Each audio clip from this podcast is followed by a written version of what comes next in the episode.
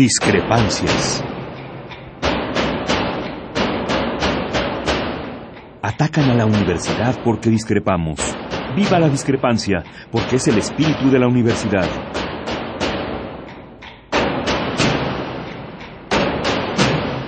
Martes de Discrepancias. Conduce Miguel Ángel Velázquez.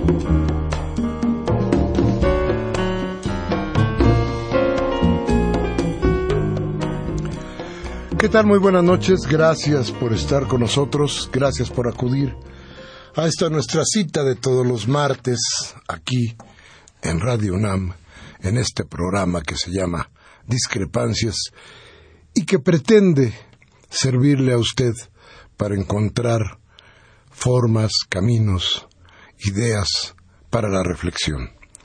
Entonces, gracias, gracias por estar aquí. Gracias por cedernos su tiempo. Gracias por aguantar incluso luego nuestras impertinencias. Pero bien, hoy, hoy nos despertamos con dos, para los, para, dos noticias. Una para los medios de, eh, los medios escritos, que era sin duda, en, para muchos de ellos, la noticia esta de que con todo el descaro y el cinismo que se acostumbra, el gobierno federal, encabezado por Enrique Peña Nieto, pide un nuevo pacto. ¿Para qué? Supuestamente para apaciguar al país. ¡Qué barbaridad! Un pacto cupular entre ellos. A ver, ¿qué nos quiere decir esto? Si pensamos un poquito. Entonces, ¿ellos son los violentos? Ellos reconocen a partir de esto que son ellos los que provocan la violencia. ¿Por fin lo reconocen? El anuncio debería ser en grande y debería ser muy importante para todos porque resulta que sí, que si están convocando a un pacto como el que ya se dio, un pacto cupular entre las organizaciones políticas del gobierno, es porque se sienten responsables.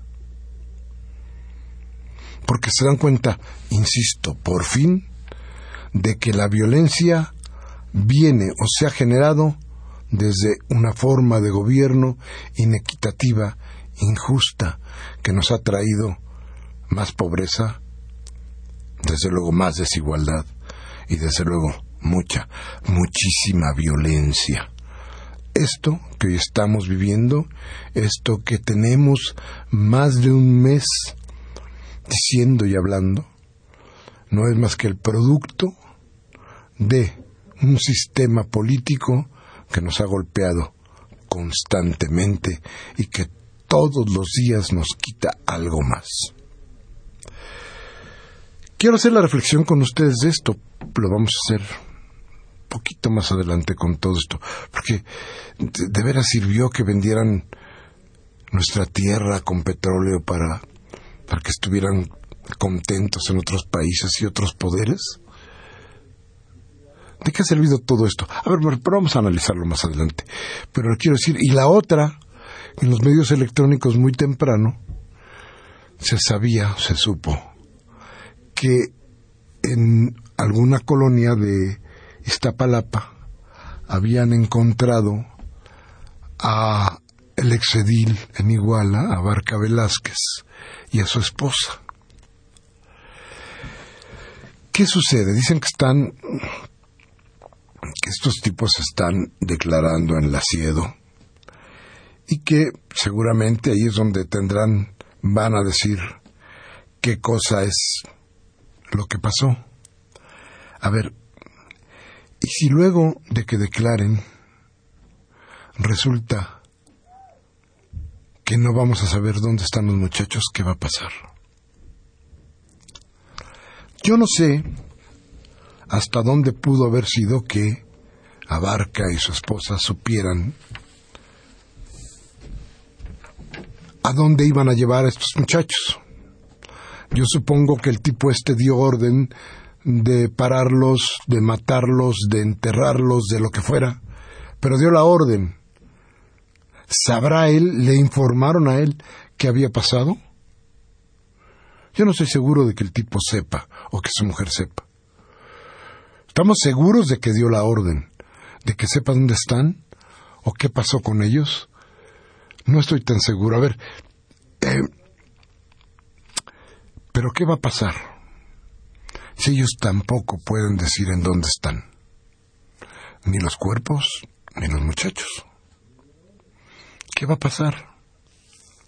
¿Qué sucede? ¿Qué puertas le quedan al gobierno? Bien, de todo esto vamos a hablar. Vamos a hablar y vamos a hablar largo durante este programa. Ustedes y su servidor, que está desde luego para escuchar sus llamadas que vamos a hacer que caigan una por una para que vayamos platicando con usted durante lo que queda de discrepancias. Por lo pronto, nuestros teléfonos en cabina 5536-8989 y helada sin costo 01800 5052 688. Vamos al corte y regresamos.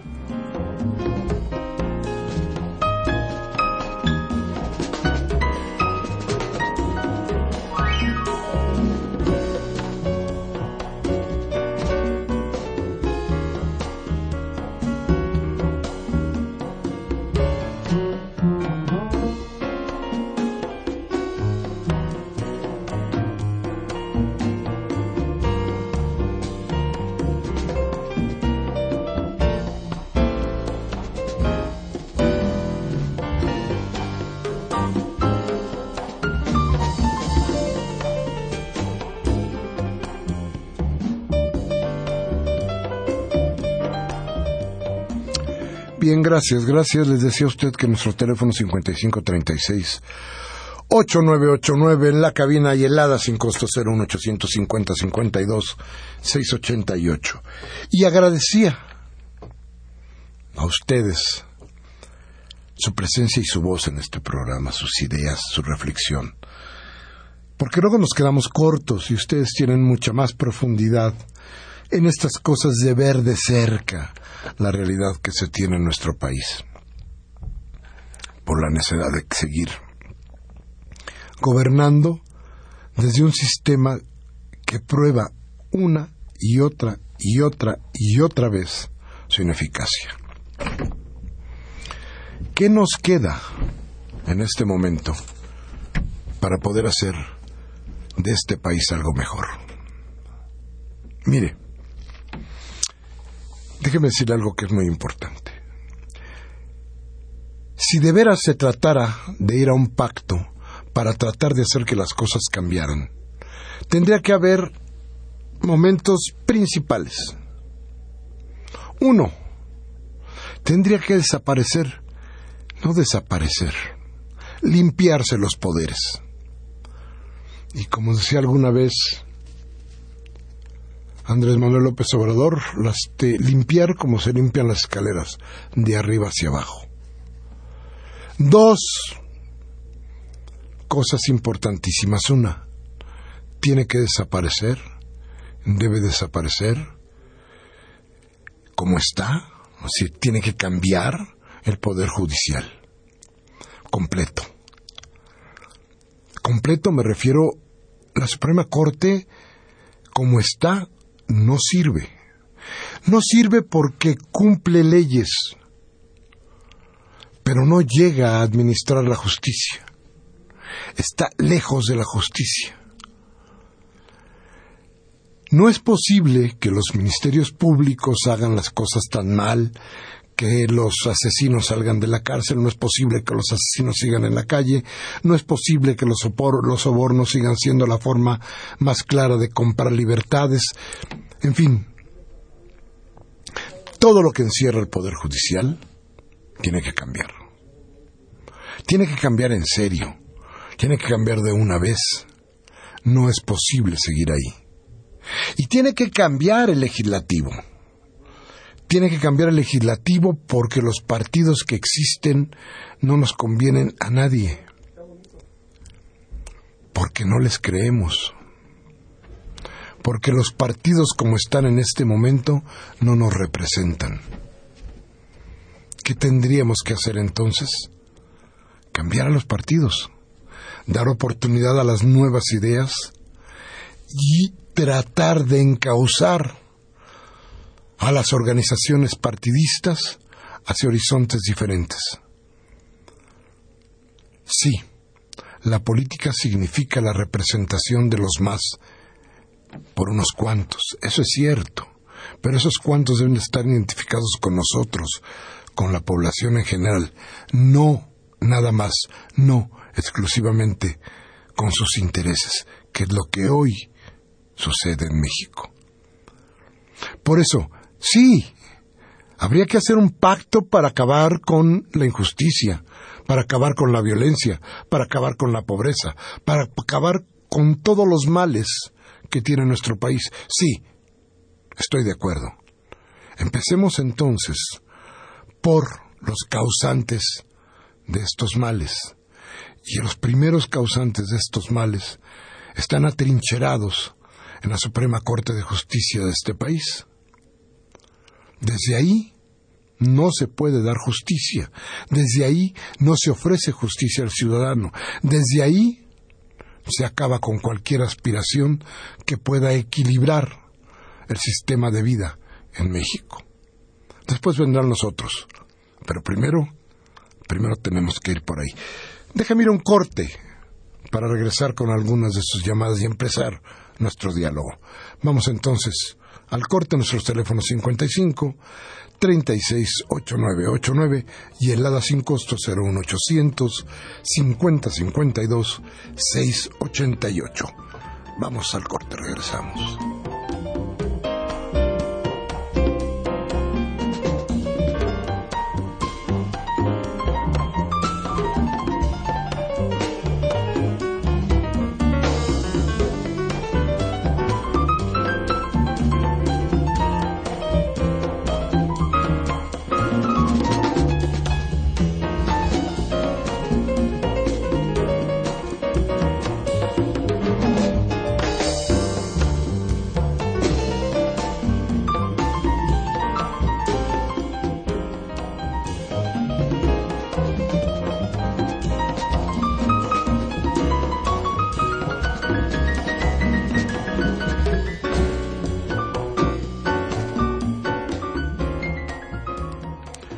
Gracias, gracias por estar aquí con nosotros en Discrepancias.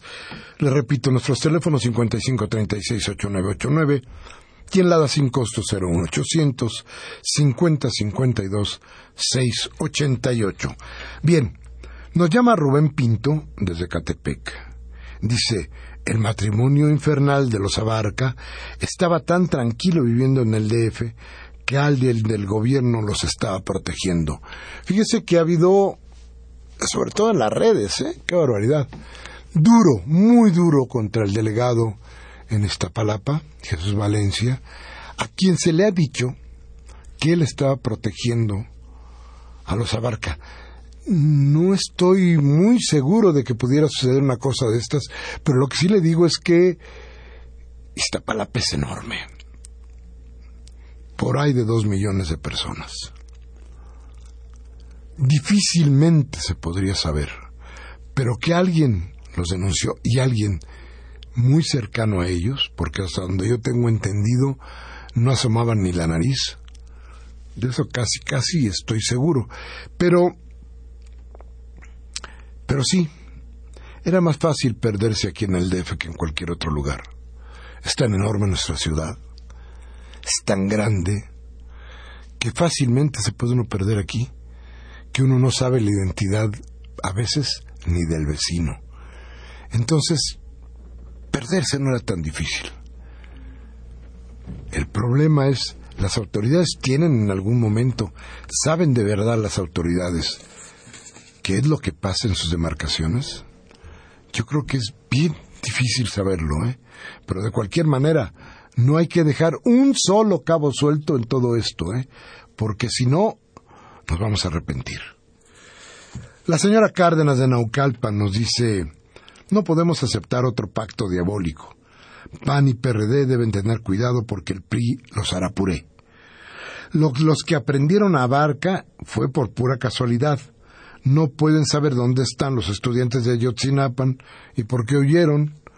Bueno, pues sí, lo que le digo es que ahí hay un, un una verdad que tenemos que ir estudiando con el tiempo.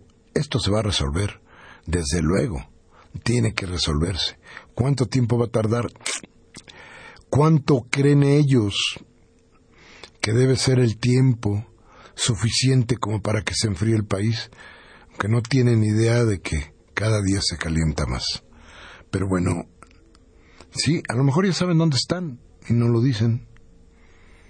A lo mejor sabían dónde estaban los Abarca y por eso los detuvieron tan rápidamente.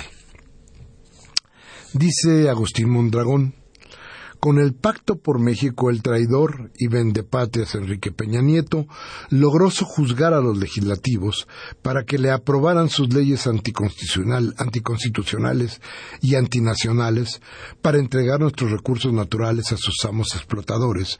Y con el nuevo pacto intenta meter al pueblo y organizaciones sociales para que sean responsables de los crímenes, represiones y violación de los derechos humanos que hacen los gobernantes por mandato del Banco Mundial y empresas transnacionales y por usar los levantones para quitarse a sus enemigos políticos y sembrar la dictadura del PRIAN. Pues sí, mire, lo malo de un pacto de este tipo, fíjese que tiene usted razón en algo sí las organizaciones sociales, si se dejan inmiscuir, se dejan que los atraiga el poder, se van a convertir desde luego que sí en responsables de lo que suceda. Pero, pero usted y yo no le pagamos ni a Enrique Peña Nieto ni a nadie más para que creen otro poder nosotros le pagamos primero y antes que nada para que garantice nuestra seguridad. Eso no lo ha hecho. Eso hoy más que nunca pesa. Y no es cuestión de quiénes tendremos que ser los corresponsables de tal cosa. Son ellos. ¿Qué no les hemos dicho ya hasta el cansancio, que no está demostrado hasta el cansancio, que este sistema político, este sistema financiero no funciona? ¿Para qué requieren a la gente? ¿Para qué quieren inmiscuir en todas estas cosas, volver cómplice a la sociedad de sus cosas? No, que no se equivoquen. Ellos recibieron un mandato por, desde nuestro voto, aunque no hubiéramos votado por ellos, pero recibieron ese mandato de quienes votaron o de quienes vendieron su voto a favor de ellos. Pero hoy tienen que cumplir deben cumplir. Entonces, cuidado, las organizaciones sociales deberían de estar al margen de todo esto para evitar convertirse en los cómplices, en los cómplices de toda esta desgracia. También nos llama Armando Rojas de Coyoacán y nos dice que debe haber mucha gente del gobierno que saben dónde están los muchachos. Fueron muchos los que intervinieron y deben saber algo. Sí, tiene usted toda la razón. Es muchísima gente. De veras, usted acuérdese, acuérdese bien de las primeras declaraciones. Fueron sicarios y policías, los llevaron a un paraje que se llama tal, donde cavaron unas fosas, los mataron, los incineraron y los metieron a las fosas. Insisto, ¿por qué un sicario, por qué un policía iba a delatarse? Si ahí no estaban los cuerpos, él tendría que haber sido el responsable, o él va a ser el responsable de todos los muertos que estaban ahí, que no son los muertos de Ayotzinapa, según las autoridades. ¿Por qué? No me acuerdo, desmiéntame usted, pero yo no me acuerdo de que ya estén listos los peritajes que, que hizo el grupo de argentinos que llegó a México para ver los restos humanos, identificar los ADN. ¿Qué pasó realmente? ¿Qué nos están ocultando? ¿O qué tan deficientes son? ¿O cómo estará el asunto que prefieren cargar con la losa de la ineficiencia antes que decir qué fue lo que pasó realmente con los muchachos? Imagínese usted la gravedad del asunto. Entonces, cuando usted nos dice, sí, se fueron un montón a ver el que manejaba el camión, los policías que iban, los sicarios que estaban metidos, ¿cuánta gente? ¿Cuántos? A ver, para poder controlar a 43, ¿cuántos necesitarían? De esos tantos, de veras, ¿no habría ninguno con ganas de decir, yo sé dónde están? ¿No habría uno o dos? ¿De veras, de veras está la cosa así? A ver, por eso es importante tener los datos, por eso es importante ir midiendo cómo va desarrollándose este problema. Porque de verdad aquí hay, aquí hay cosas que no casan, que no parecen ciertas, que nos llenan de incógnita. Cada que sale que sale el procurador Murillo, yo casi le digo, oiga, procurador, por favor, no aclare que oscurece. Déjeme ir un corte. Regresamos de inmediato. Teléfonos 5536-8989 y el ADA 501-850-52-688. Vamos al corte.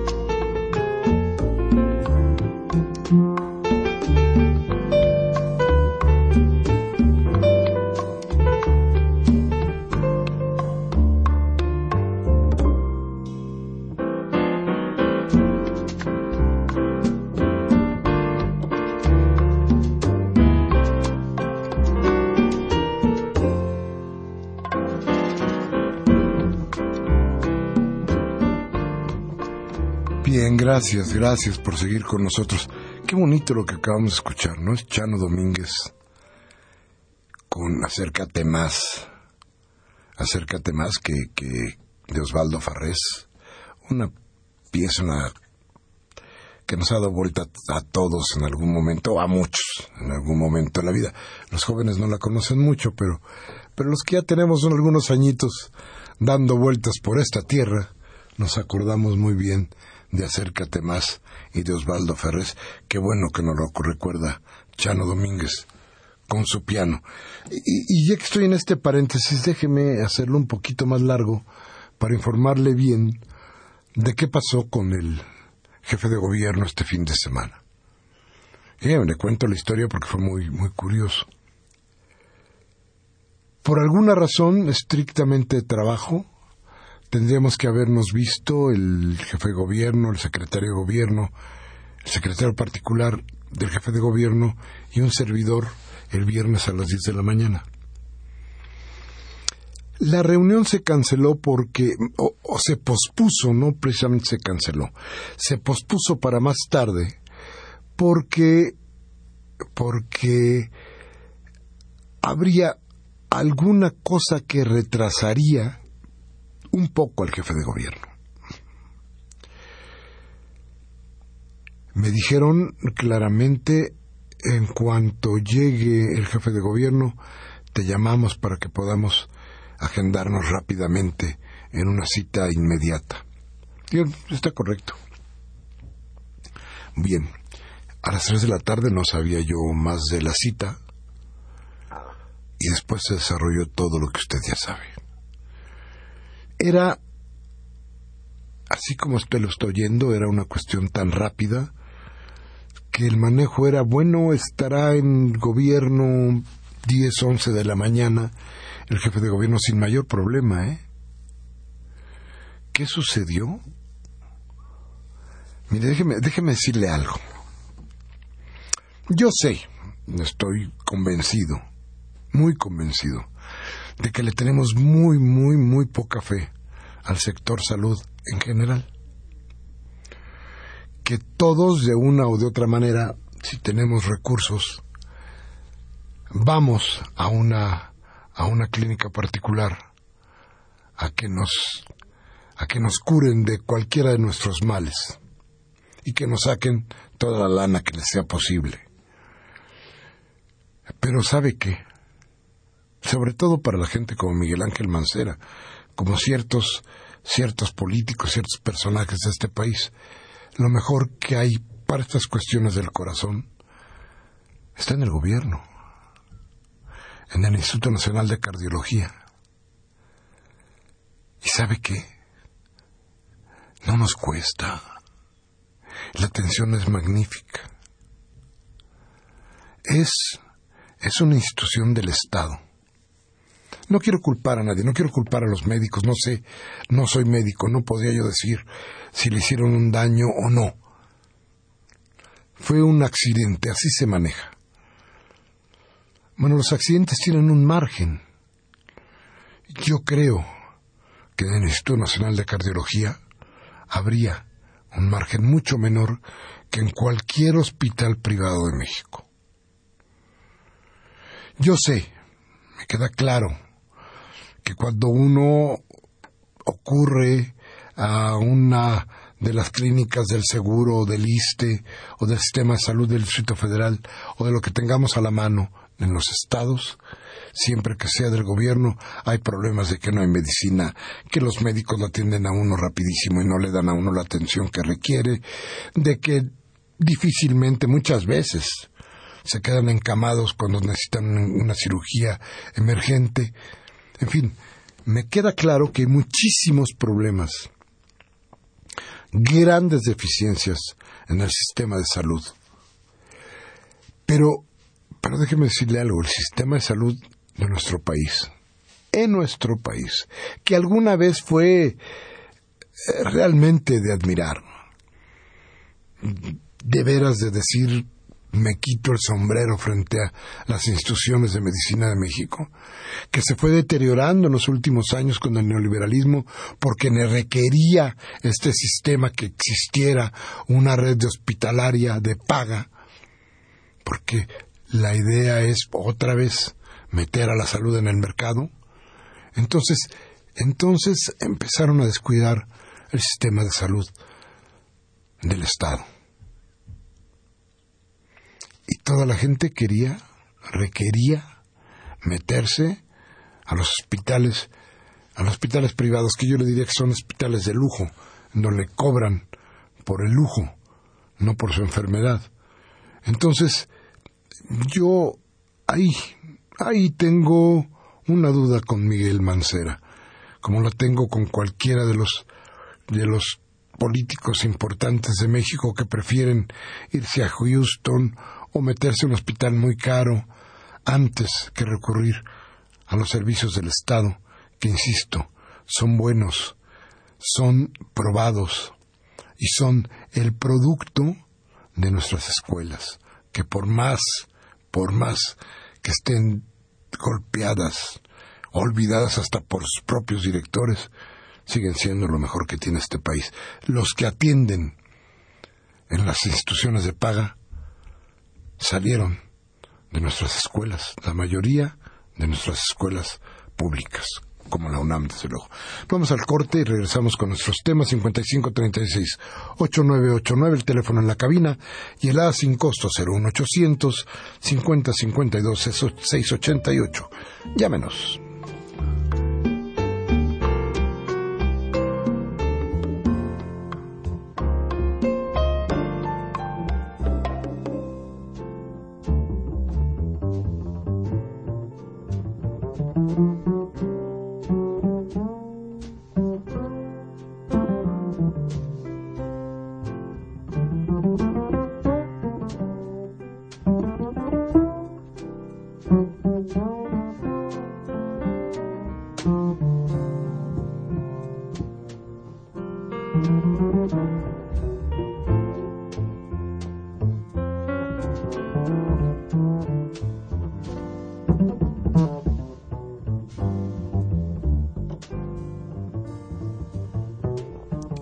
Bien, regresamos con ustedes. Y repito los números telefónicos que tenemos en cabina, el 55368989 y el ADA sin costo 01 850 52 688. Nuestros temas. Esto que nos levantamos con la idea de que pretendía o pretende ser un pacto cupular con híjole, qué, feo, ¿no? Pero con la colaboración, podríamos decir así por lo bajito, con la complicidad para ponerlo en lugar correcto al que se quiere llevar a la sociedad en algo tan feo, en algo tan feo como el desastre que pasa en nuestro país. Bien, pero pero lo que yo quería, lo que yo quiero decirle es que es que hay que tener cuidado. Si usted pertenece a una organización o no, de cualquier manera, rechace esa participación a la que nos están invitando. Es una trampa. Dice Gabriel Campos de Benito Juárez. ¿A quién, quién, dice, quién realmente dirige al país? ¿Será cierto que la cúpula empresarial privada? Porque realmente Salinas Peña Nieto hasta ahorita no puede encontrar a los 48 normalistas porque las necesidades, porque las universidades Panamericana y Anáhuac, ah, dice, es una pregunta, dice, ¿por qué las universidades Panamericana y Anáhuac no participan? Híjole, mire, le, voy a decir dos cosas, don Gabriel. Qué bueno que lo pregunte. Dice, ¿quién realmente dirige el país? Pregunta usted. Dice que si la cúpula empresarial privada no, ¿sabe quién lo dirige? Los intereses que abarcan a los políticos y a los señores de la iniciativa privada. Son intereses conjuntos. Fíjese usted que la derecha, en general, no acierta estrategias, están dadas. ¿Cuáles son? La ganancia y el mercado. Eso no requiere de gran ciencia. De lo que requiere es de que existan las libertades para poderlo explotar a usted a mí, a los demás. Entonces, no, no, no existe una forma. Por eso, por eso, desde el consenso de Washington, cuando se inventa esto entre la Thatcher y Reagan, se plantea que el interés del mercado es el interés por sobre todos los demás intereses. Y eso eso es a lo que obedece el gobierno de México. Y luego dice usted, ¿por qué las universidades Panamericana y Anáhuac no participan? Pues porque son de estas universidades de donde sale precisamente la idea o las ideas de gobierno que nos tienen como nos tienen. Karen Dam, doña Karen, ¿cómo está? Le mando un saludo. Dice, ya encontrarán, ya encontraron a la parejita en el DF. Qué casualidad. ¿Qué pacto ni qué pacto? Que nuestros empleados, los funcionarios, cumplan con la ley. Y fíjese, que sean justos, porque eso es lo más grave que no tenemos. fíjese bien, la señora Silvia García de Benito Juárez dice, primero se cae la bandera en el Zócalo después Tlatlaya, Ayotzinapa, la desaparición de los normalistas, asesinar al pueblo de México no le está sabiendo, no le está saliendo bien. Ya le ganó a Calderón. Ya se debieron de extinguir los narcos con tanta matazón, ¿o no? Pregunta a doña Silvia y luego dice, las seis ejecuciones de Ayotzinapa. Hay que aplicar la pena capital contra el narcogobierno. Yo no creo lo que dicen de AMLO. Él es nuestra esperanza. A ver, mire, ¿sabe qué pasa? Que cuando están todos llenos de lodo, pues lo que quieren es llenar a los demás, embarrar a los demás. Y esto ha sucedido mucho con el caso de Ayotzinapa. ¿Por qué? Porque políticamente para ellos fue un gran golpe. Y entonces necesitan embarrar a quien sea se llame Andrés Manuel López Obrador o no se llame Andrés Manuel López Obrador. Lo que requieren, lo que necesitan, lo que les surge, vaya, es que todos, todos estén igual de sucios. Que, que, que públicamente, que usted piense que Andrés Manuel es igual que los demás. Lo que no pueden borrar, contra lo que no pueden, es contra lo que ya se hizo aquí en el Distrito Federal cuando gobernó Andrés Manuel López Obrador. Eso no lo pueden borrar y a eso le tienen mucho miedo. Entonces, entonces lo que nos queda, como usted dice, bueno, pues este, no cree usted lo de Andrés Manuel, yo tampoco. Creo que mucha gente no lo cree. Yo creo que es parte de esta campaña de lodo, parte de esta desgracia de país que, que tenemos con este sistema, pero, pero sí tenemos, ojalá, todos estemos conscientes de que necesitamos un cambio y que ese cambio tiene que darse ya y que ese cambio, porque déjeme decirlo, si de veras quisieran que este país volteara los ojos hacia otro lado, si de veras quisieran que hubiera un cambio, ahorita, en este momento, ya estaríamos pidiendo unas nuevas elecciones para tratar de hacer que esto quedara limpio de a de veras. Pero eso, eso no va a suceder. Vamos rápido a un cortecito, regresamos 5536 8989 y helada sin costo 01850 52 688. Andrés Manuel, recuerde usted, pidió la renuncia de Peña Nieto. Vamos al corte.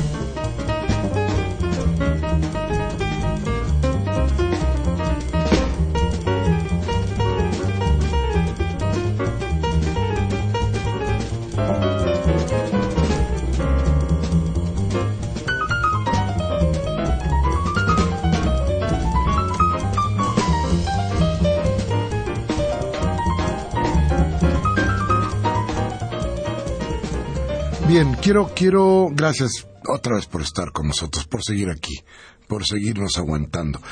Eh, decía la señora Silvia García de Benito Juárez, dice que eh, dice deberían ya se deberían de haber extinguido los narcos con tanta matazón o no. Déjeme, déjeme decirle cuál era, creo yo, la, la lógica de esto. El problema no es que los narcos, eh, yo no creo que sean eh, por generación espontánea, que nazcan con la idea de ser narcos. No, fíjese que yo creo que aquí hay factores, que es un poco de los que hemos tratado de hablar aquí, que los obligan a convertirse a ser parte de los ejércitos del narco. ¿Qué es eso? La miseria.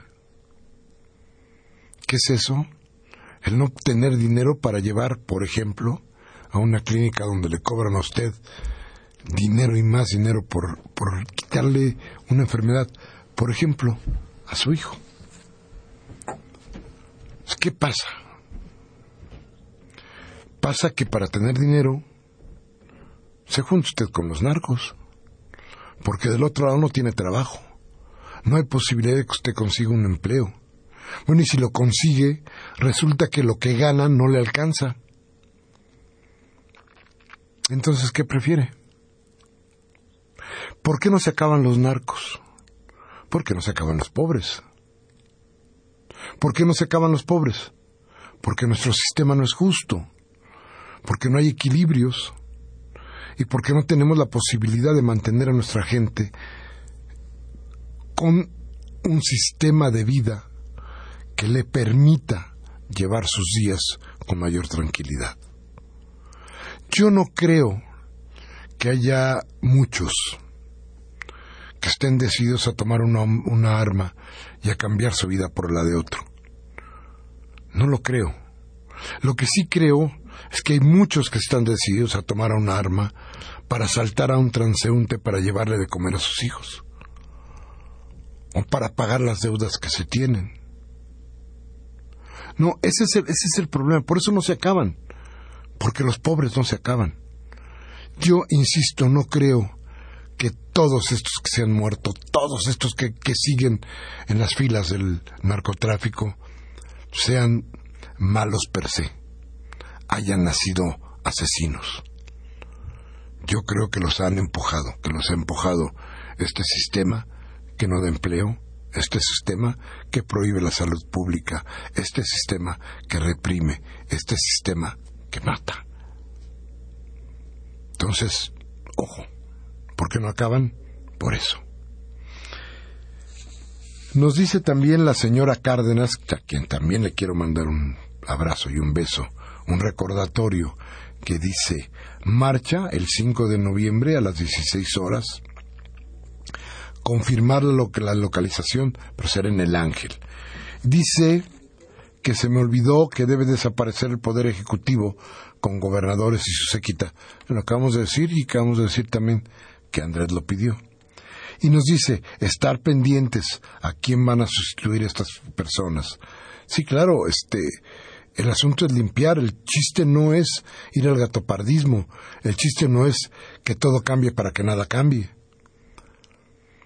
El chiste es ver de qué manera, sí, allí sí, muy inmiscuida la población, muy inmiscuidas las, las organizaciones civiles, para tratar de darle otra forma a este gobierno que ha probado que no puede.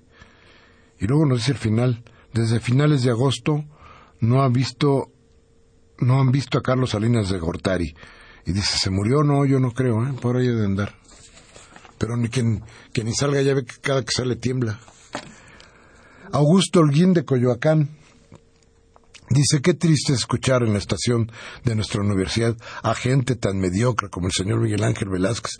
Todavía está esperando los cassettes del maestro Miguel Ángel Granados Chapa. No, señor Holguín, pues no le voy a mandar nada. Este, pues venga usted y pídalos. Aquí deben de estar. Pues tiene tanto interés, venga.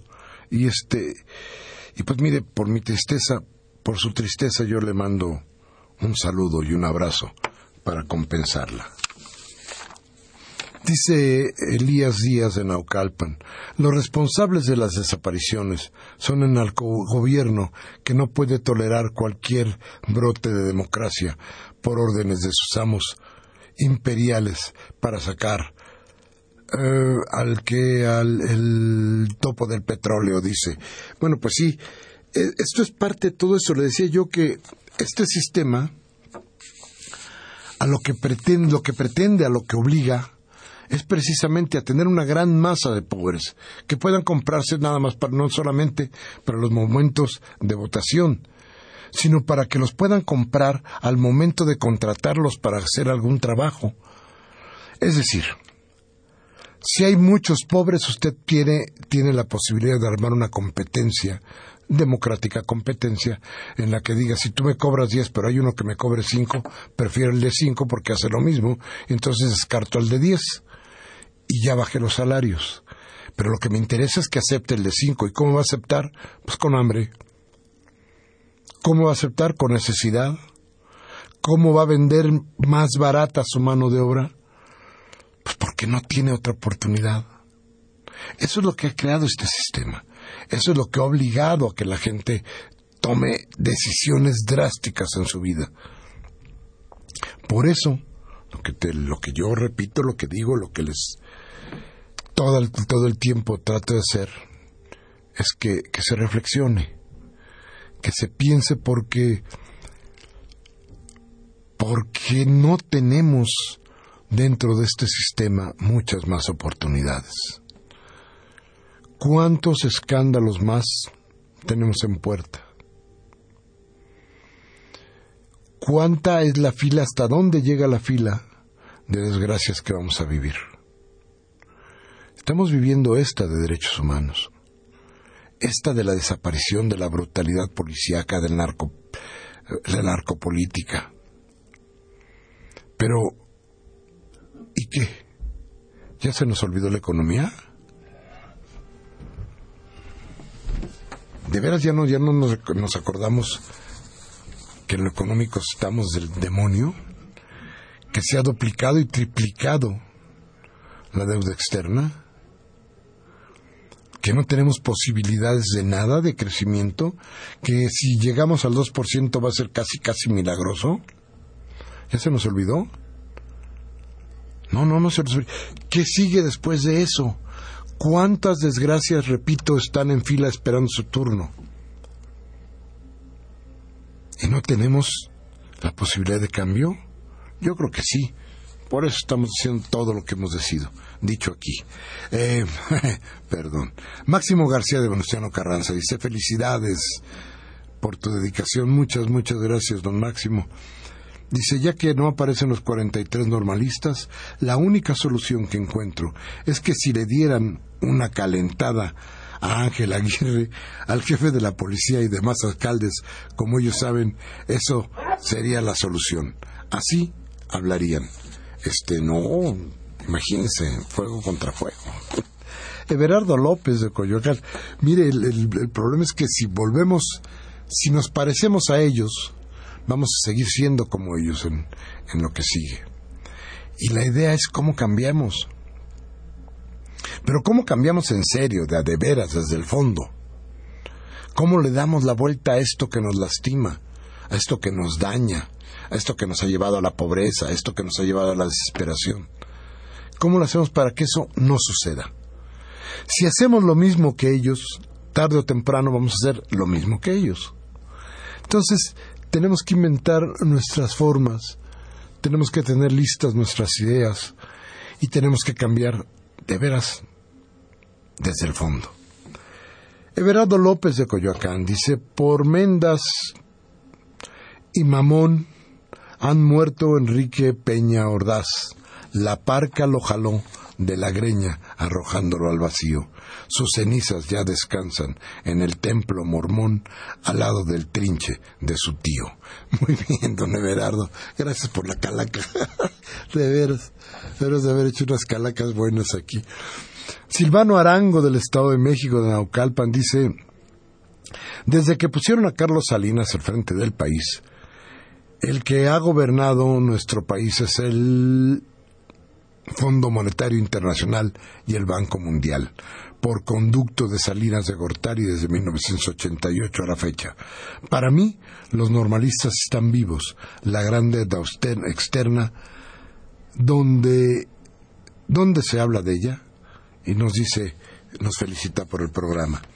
Gracias, eh, don Silvano. Mire, vamos a ver qué pasa esta semana pero le propongo que la próxima, ya, ya empezamos hoy, se lo acaba de oír, pero le propongo que en la próxima, en la próxima, toquemos el tema de la deuda externa. Es terrible lo que nos está pasando en economía, ¿eh? Terrible. Ya veo cómo estuvo el, el, peso hoy, casi en 14 pesos, ¿eh? el dólar. En la devaluación, calladita, calladita, estamos todos metidos en nuestro dolor Cierto, es muy grande el dolor, pero están pasando cosas. Y le repito, la fila de las desgracias no acaba en Ayotzinapa. Bien, Verónica Cherén de la Cuauhtémoc. Eh, muchas gracias, muchas gracias, doña Verónica. Se lo agradezco de veras.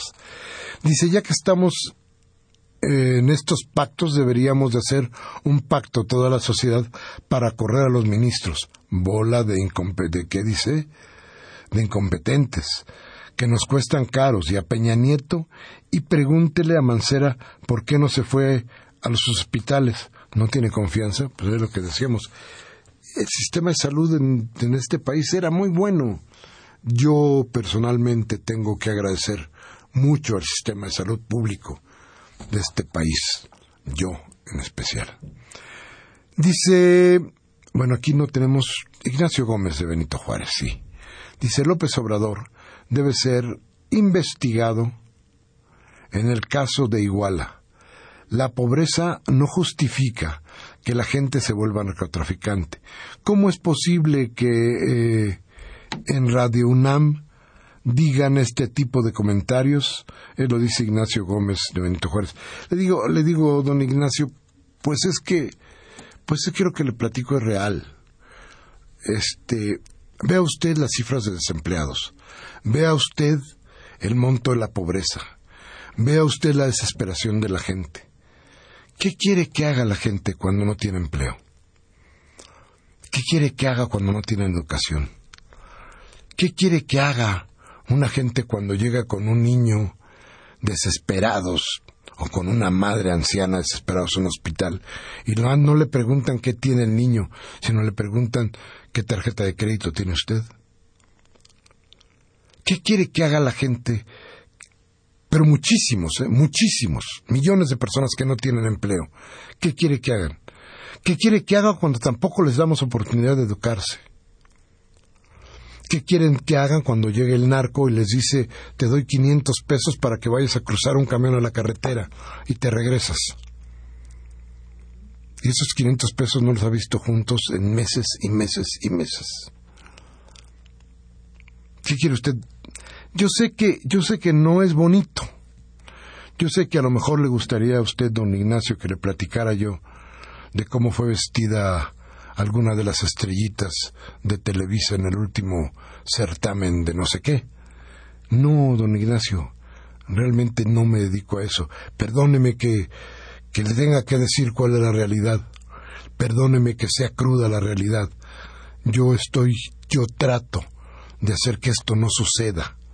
Lo que planteo en este programa, lo que planteo en nuestros encuentros de cada martes, es precisamente eso lograr una conciencia que nos permita a usted y a mí y a todos podernos dedicar en otro momento, en un futuro ojalá cercano, a darle noticias mejores, mejores noticias. Vamos rápidamente a un corte y regresamos para el final de discrepancias.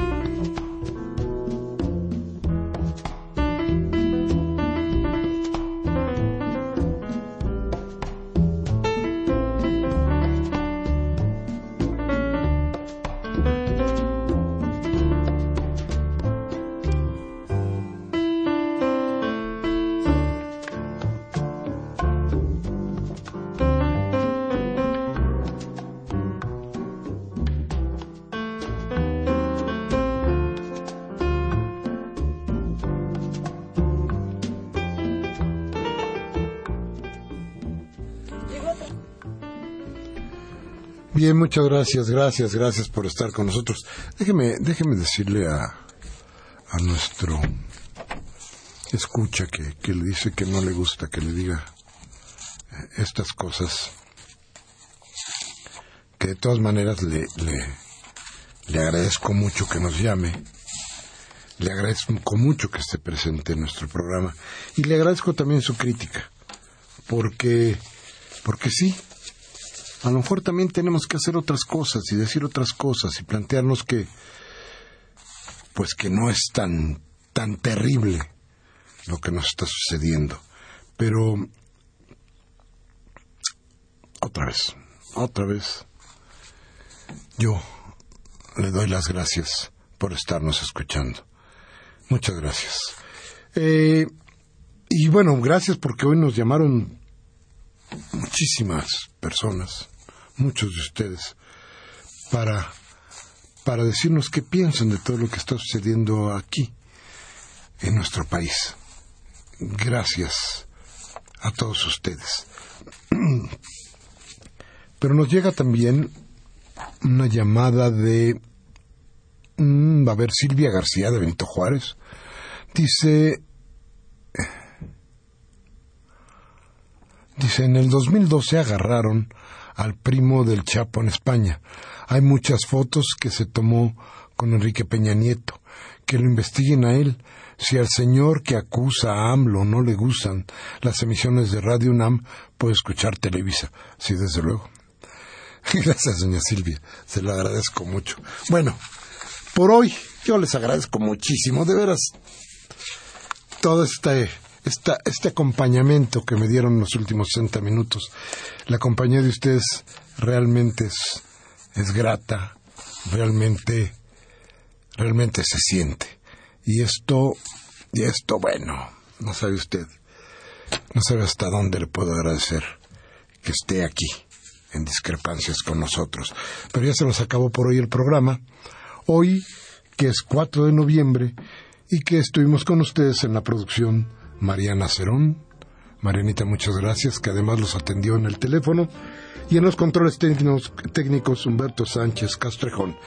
Yo, Miguel Ángel Velázquez, como siempre, les pido, les suplico, que aunque no les guste el programa, reflexionen. Va a ser bueno para usted, bueno para nosotros y bueno para el país. Pero si no quiere pensar y no le gusta reflexionar, primero ya no nos oiga y después cámbiale a Televisa o a Radio Fórmula para que les cercenen el cerebro. Hasta la próxima.